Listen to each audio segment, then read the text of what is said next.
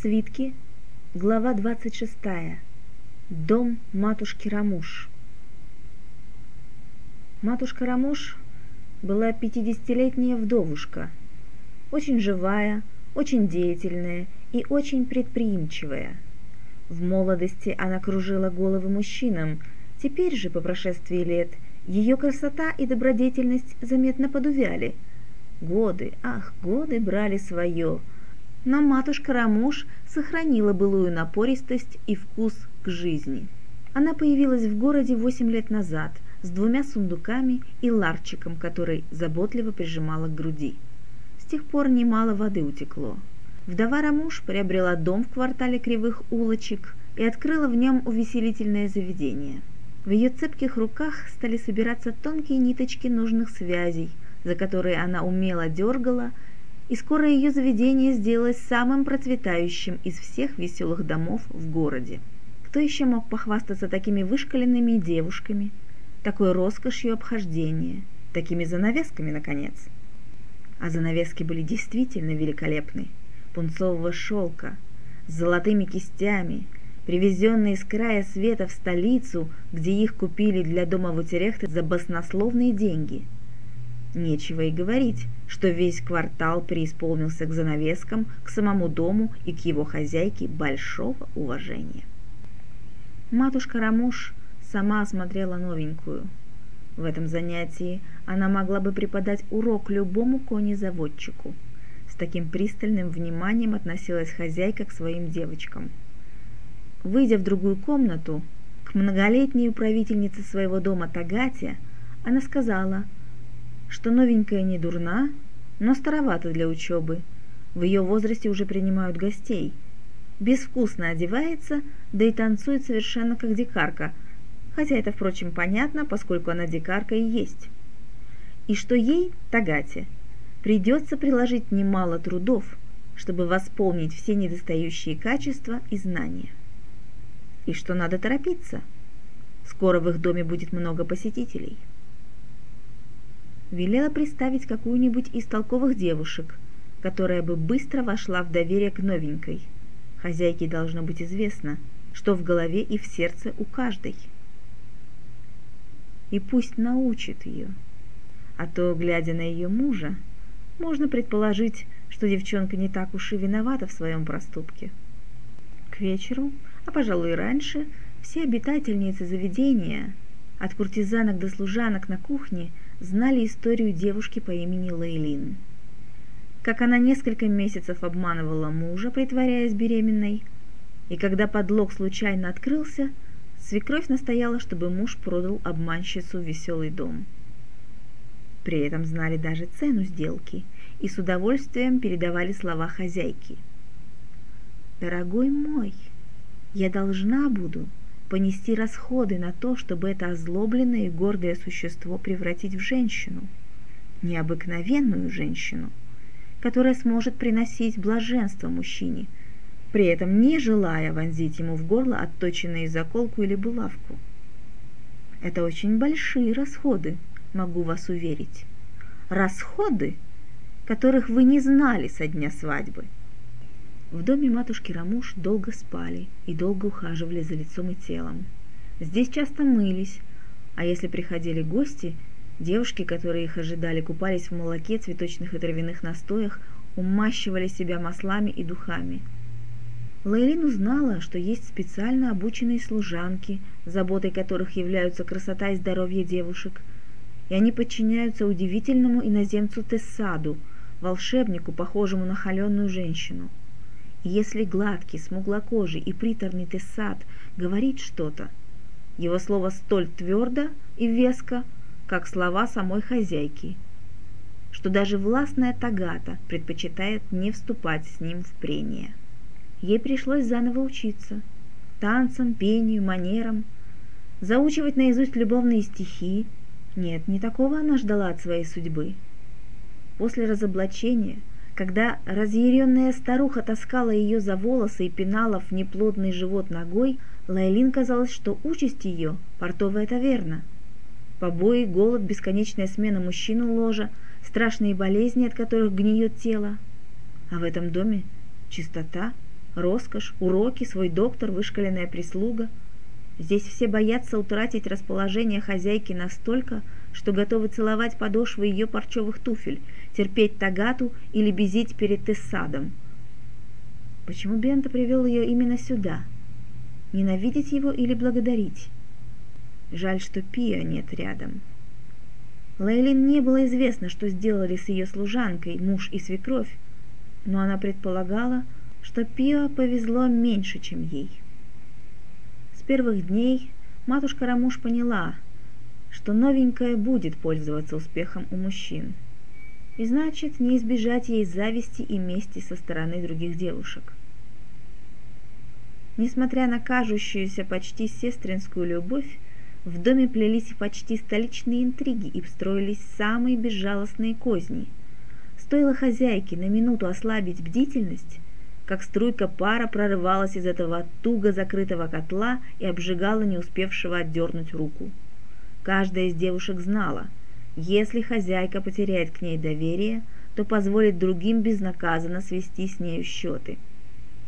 И для многих это было страшнее, чем оказаться на улице или в портовом притоне. Вот почему они так дорожили благоволением матушки Рамуш. Пока Лейлин была неотесана и довольно безграмотна, по представлениям хозяйки ей не грозили серьезные неприятности. Матушка Рамуш, чтобы сохранить подольше худой мир, выказывала новенькой одну удрученную озабоченность, не проявляя презрения, но и не приближая ее к себе – она прочитала на лице своего нового приобретения стремление к власти, умение скрывать подлинные чувства, мстительность и внутреннюю решимость отчаявшегося человека, от которой был один шаг до убийства. Придет день, о, не так уж он и далек, и эта Лейлин возьмет в свои руки то, что пожелает. Власть над мужчинами, власть над женщинами в этом доме.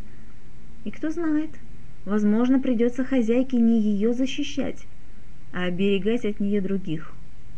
Сейчас она растеряна и не знает, что предпринять. То ли укусить ласкающую руку, то ли принять ласку с благодарностью. Пусть же ее нерешительность продлится как можно дольше, размышляла вдова Рамуш. А там мы подыщем ей покровителя. Кьен Тория был женат давно – к удивлению родителей, он принял это решение вполне самостоятельно, и выбор его пал на девушку из клана Саакедов, из того же клана, что была его мать. Невеста доводилась ему дальней родственницей, приданное за ней было небогатое, она не была ни особенно красива, ни привлекательна, и что нашел в ней Кьен, оставалось загадкой. Однако он настоял на своем и женился.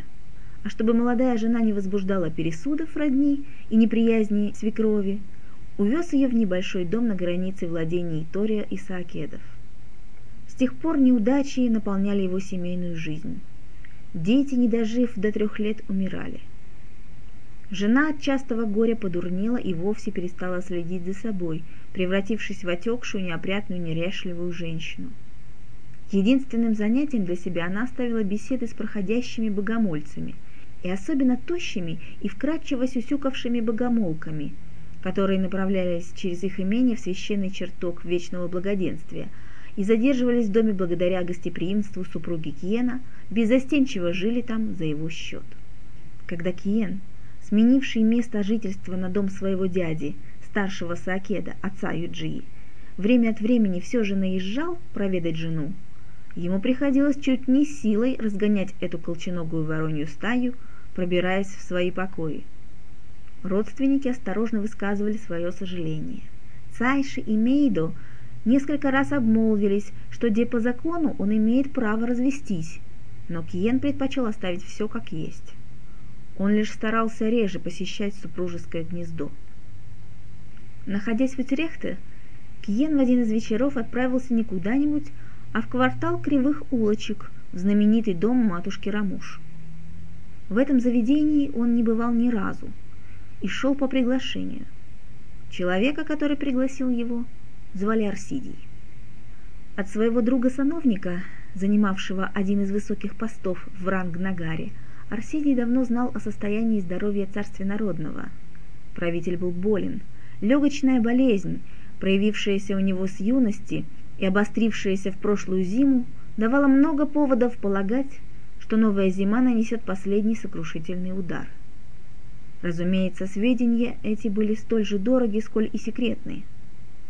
По полгода бывая в Ро и в Утерехте, Арсидий с толком использовал свое отсутствие, как возможность незаметно готовиться к надвигающимся событиям.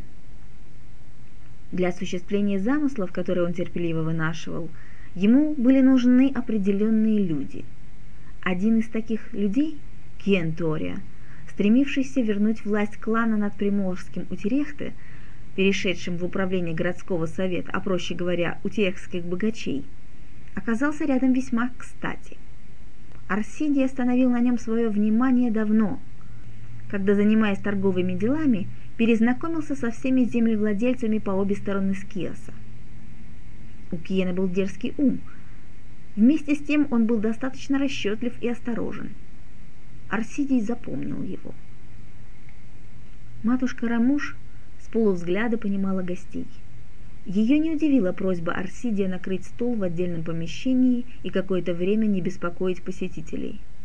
Служанки внесли пищу и удалились, затворив двери – Некоторое время оба молчали. Потом Арсидий стал рассказывать Кьену о положении вещей в Золотом доме и среди верхушки знати, входящей в совет кланов. Называл имена людей, которых следует опасаться, и тех, с кем нужно заключить союз. То, что Кьен услышал, он частично знал и сам, но подивился осведомленности Арсидия, который, как казалось со стороны, был обычным купцом, по незнатности своей не входившим в совет кланов. Что если мои слова окажутся неубедительными, и я не соберу сторонников? Спросила Нарсидия. Ничего. Кланы выберут младшего из братьев, Дернкорна. Гниль еще больше оплетет золотой дом, а ты не получишь утерехты. Да, возможно, ты потеряешь и то, что имеешь. Все, что происходит в Рангнагаре сейчас, рано или поздно станет известно. О твоих доверительных беседах, конечно, сообщат. — а твоя голова? Ты не боишься? Мне в равной степени приходится опасаться каждого нового правителя. Я для нашей страны просто кошель с деньгами. В такой кошель каждый норовит засунуть руку. Надеешься, что Бересарги сделает тебя придворным казначеем? Надеюсь, что когда я войду в совет кланов, мы с тобой примем немало хороших и полезных решений. М? Кентория!» Купец, улыбаясь, приподнял свою чашу с вином. Оба выпили. «Мои люди, которых я отправил в столицу, все это время ходят по городу, выслушивая сплетни и пересуды», — сказал Кен. «И, как я понимаю, людям любопытно, чем закончится возня между сановниками. Но они ни в ком из братьев не видят своего благодетеля. Они слушают, что им внушают жрецы и чиновники — то есть что Дьен Корн должен зайти на трон, и согласны с этим, лишь бы не увеличивали налоги. А от Бересарги, кстати, этого ожидают, потому что он военный и захочет укреплять армию. Значит, должно случиться то, что привлечет народ к армии и заставит его искать защиты у военных. Например, война? Ну, нет, конечно, сначала не война, а слухи – Возможно, какие-то случаи на границе. Какая-то очень жестокая вылазка неприятеля. Сожженная деревня. Или даже две. Чтобы собрать толпу на площади и заставить кричать «Бересарги», а когда все прояснится? Что прояснится? Если ты будешь направлен в ту деревню для выяснения причин, все будет зависеть от твоего отчета. И кто же знает – может быть, ты найдешь там следы заговора. Кроме того, маленькая война, знаешь ли, многим здесь окажется на руку. Мой астролог, Мейда, может рассчитать для тебя, как скоро следует начинать войну. Он отлично умеет предсказывать. Лучше жрецов и бесноватых пророчиц. Пришли его завтра ко мне. Я заплачу ему. Арсидий многозначительно поглядел на Кьена, и тот, понимающе кивнул. «Ну, теперь можно и позвать здешних сладкоголосых пташек. Ты прежде не бывал здесь, Кен?» «Прелестные создания. Уверен, Твоя жена не даст тебе столько блаженства, сколько любая из этих девушек, при всем уважении к твоей супруге. Сегодня празднуем на мои деньги. Выбирай любую. С этими словами он позвонил в серебряный колокольчик, и невидимые руки распахнули двери. В комнату, окруженные облачком цветочного аромата, волнующие шелестя одеждами, вошли шесть девушек. Две держали украшенные лентами кайты, они сели чуть поодаль, Остальные расположились по обеим сторонам от Киена и Арсидия. Служанки принесли еще посуды, вина и легких закусок. Девушки мелодично пересмеивались и кокетничали, грациозно прислуживая мужчинам и норовя коснуться надушенным рукавом. Киену нравились все, но он приметил для себя черноглазую в красном. Лицо ее было красиво необычной, дикой красотой – и в посадке маленькой головы на длинной шее, и в точенных крыльях носа, и в упругих губах чувствовалась та же порода, та же неукротимая страсть, какую он встречал у необъезженных лошадей. Он старался поймать взгляд, но девушка, едва встретившись глазами, опускала ресницы. Она вела себя менее свободно, чем другие, стремясь не выделяться. Когда стали петь, она едва открывала рот, подтягивая в припеве. Когда начали танцевать, осталось сидеть. «Отчего ты не танцуешь?» – спросил Юкьен. «Еще вина, господин?» «Прячешь под платьем хромую ногу?» Она промолчала. «Сегодня ты не пела, не танцевала. Может, ты больна?» «Я здорова, господин», – чуть слышно ответила девушка, по-прежнему избегая встречаться с ним взглядом. «Она недавно здесь и очень стесняется вас, господин», – со смехом отозвалась одна из танцовщиц. «Но мы не такие застенчивые». «Откуда ты?» «Из Ро». Эти слова вызвали интерес у обоих. «Из Киюмов или из Нукчи?» – уточнил Арсидий. И Киену показалось, что у девушки проступил румянец, но щеки у нее и у других были накрашены, а в комнате было не слишком светло. «Из Киюмов». «А!» – удовлетворенно произнес Арсидий и, обращаясь к Йену, пояснил. «Это варвары, что кочуют близ Ро, мы торгуем с ними, у них хорошие кони. И женщины красивые и не столь дики, как эти бестии из Запада, у которых кривые ноги от того, что они не слезают с седла, даже чтобы покормить своих младенцев. А что ты умеешь? Скакать на лошади? Лейлин умеет доить овец, коз и кобылиц. И прясть, засмеялись девушки. Ну, прясть и моя жена умеет. В том нет ничего дурного. Он выбрал ее, хотя она так и не стала ни петь, ни танцевать для него в тот вечер. Когда они остались одни, и маленькая лампа бросала золотые искры на ее темные волосы, и одежды ее волной соскользнули на пол, Киен спросил о том, о чем не хотел говорить в присутствии Арсидия. «Вро, ты не встречала ли человека по имени Юджи Саакет? Он врач?» «Нет, я немногих знала в городе, господин». Ты вправду так застенчива? Но ведь, говорят, у тебя был муж.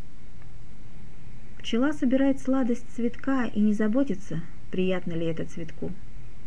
Разве цветок раскрывается не для того, чтобы привлечь своим яркими лепестками и сладким запахом пчел? Зачем же тогда он цветет? Цветок скоро умрет, но если пчелы успеют к нему, завяжется плод.